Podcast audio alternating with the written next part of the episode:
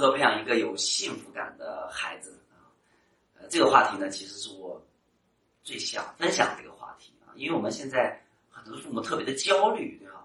焦虑在于我们父母都想去培养一个学习优异的孩子，培养一个能升入呃这个重点中学、重点高中、重点大学的孩子哈。所以，那我们很少父母去关注，那在这个学习优异的背后。更重要的一个因素就是他的啊，他孩子是不是幸福的，心理是不是健康阳光的，人格是不是健康成熟的？呃，大家不知道，大家可能都会听过一个著名的啊心理学家阿德勒说的一句话啊，可能你不知道是阿德勒说的啊，但这句话你可能听过，叫做呃幸福的童年呢啊可以去疗愈一生，不幸福的童年呢。需要一生被疗愈，所以呢，这句话就说明了啊，一个孩子当他在童年的时候，对吧，在青少年的时候，他是否有幸福感，特别特别的重要，对吧？那这个幸福感呢，其实我们说，它不仅去决定了孩子在学习上他能不能更快乐、更投入，更加重要的是，它决定了孩子他一生当中啊，在这种亲密关系、人际交往，对吧？工作当中、学习当中。在这种情绪的互动当中，他是不是一个感受到开心的、愉悦的啊？所以，那什么叫幸福感呢？那幸福的这个词呢，它在基心理学里面，它是被进行科学的研究的。记得在最早的时候，我们中央这个电视台呢，有记者去问采访，就采访说你幸福吗？对吧？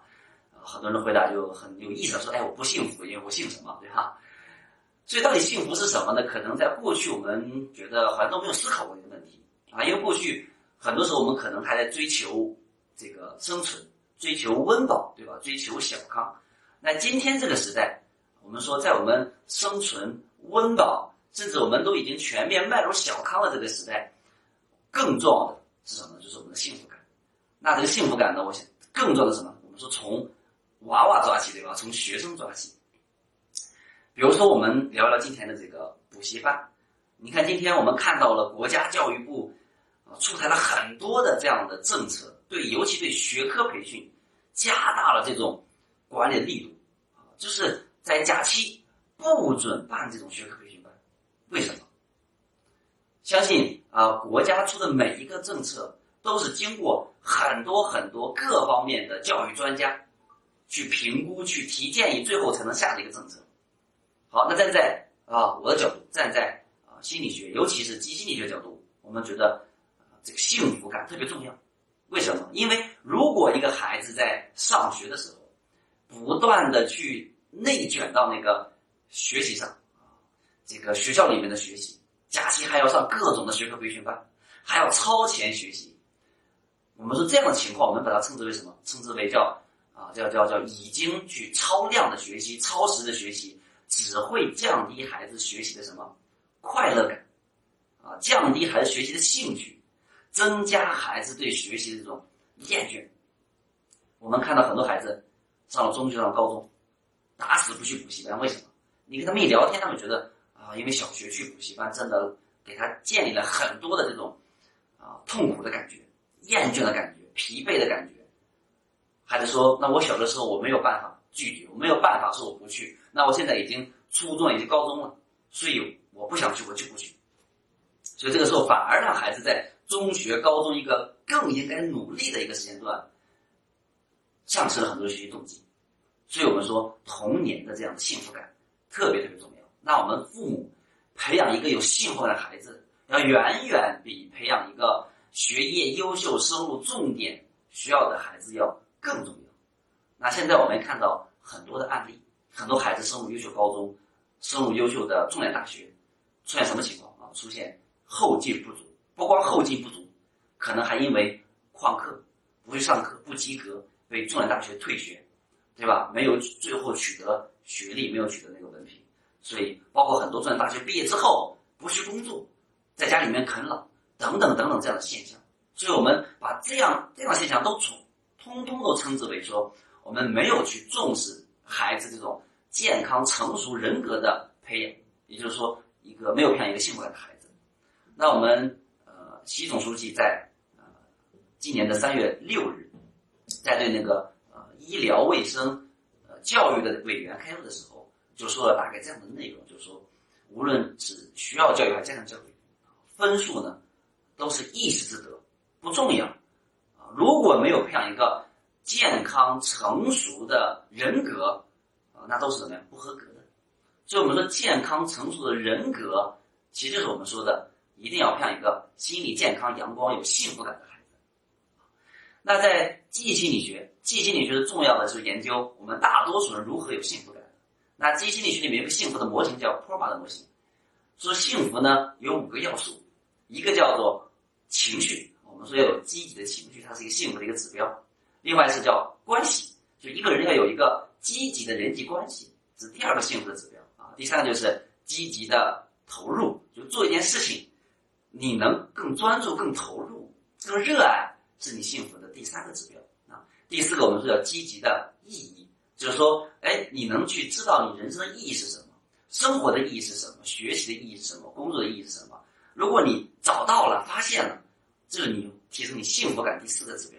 那第五叫做成就，就是哎，你自己人生有目标，最后还把目标实现了。我们说这就是成就，那是这个幸福感的第五个指标。所以你看，当我们当我说完这五个指标的时候，我们会发现，好像生活当中我们更多在追求那个成就，对吧？所以有的人很有成就，但是他不去不幸福；有的人很有成就却怎么样啊？却抑郁了。所以我们说，真正的幸福，比如说它有五个指标。那如何培养一个有幸福感的孩子呢？对吧？如何能让我们的孩子？在心理健康、心理阳光，在有幸福感前提下，他更加快乐去追求他的学业成绩优异，升入一个好的呃大学，对吧？完成一个优异的学业呢？这个才是我们我们认为一个完整的目标。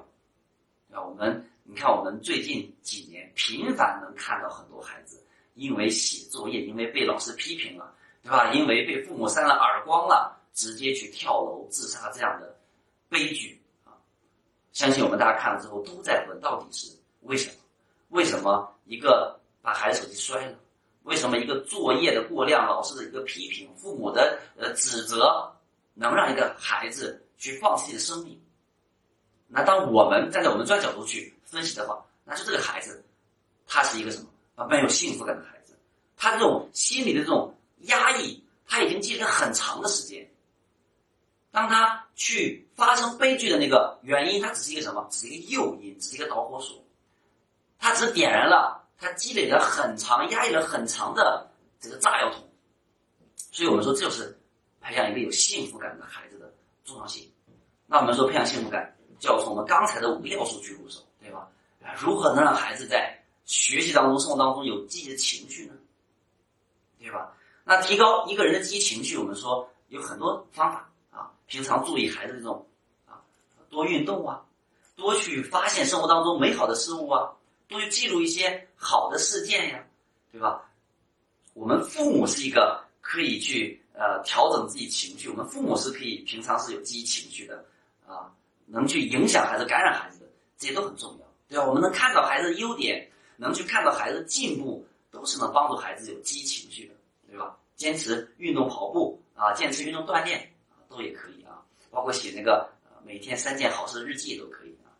啊，第二就是积极的关系，对吧？帮助孩子提升孩子构建这个积极关系的能力。我们说，对于孩子来讲，他的积极关系分为三种大致，一个是亲子关系啊，呃，第二个是我们说同伴关系跟同学关系，第三个就是和老师的关系。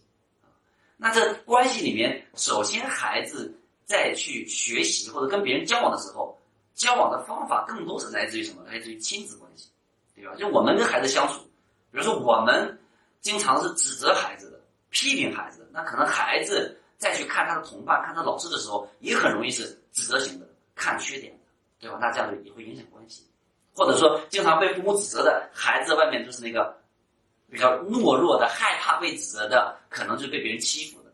所以我们说，亲子关系的质量其实决定了孩子在外界跟别人关系的质量。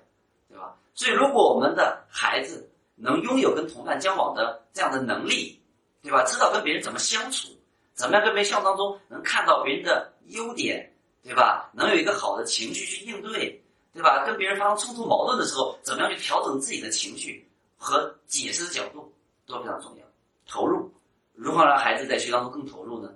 一定要给孩子这种挑战目标，一定是要怎么样，跟孩子能力相匹配，比他能力高那么一点点，不要太难，也不要太容易，孩子会更投入一些，对吧？那他意义呢？学习有什么意义？带着孩子对学习有更好的认知，对吧？学习的意义是什么？为什么要学习？对吧？生活的意义是什么？成就感，对吧？帮助孩子多积累一些成就事件，多去让孩子感受、体验成功的这样的体验，都是增加孩子的幸福感。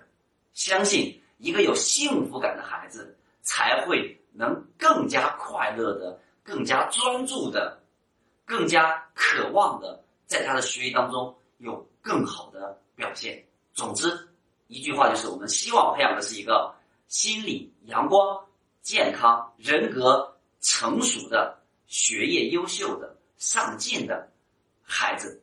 好，那我们的话题。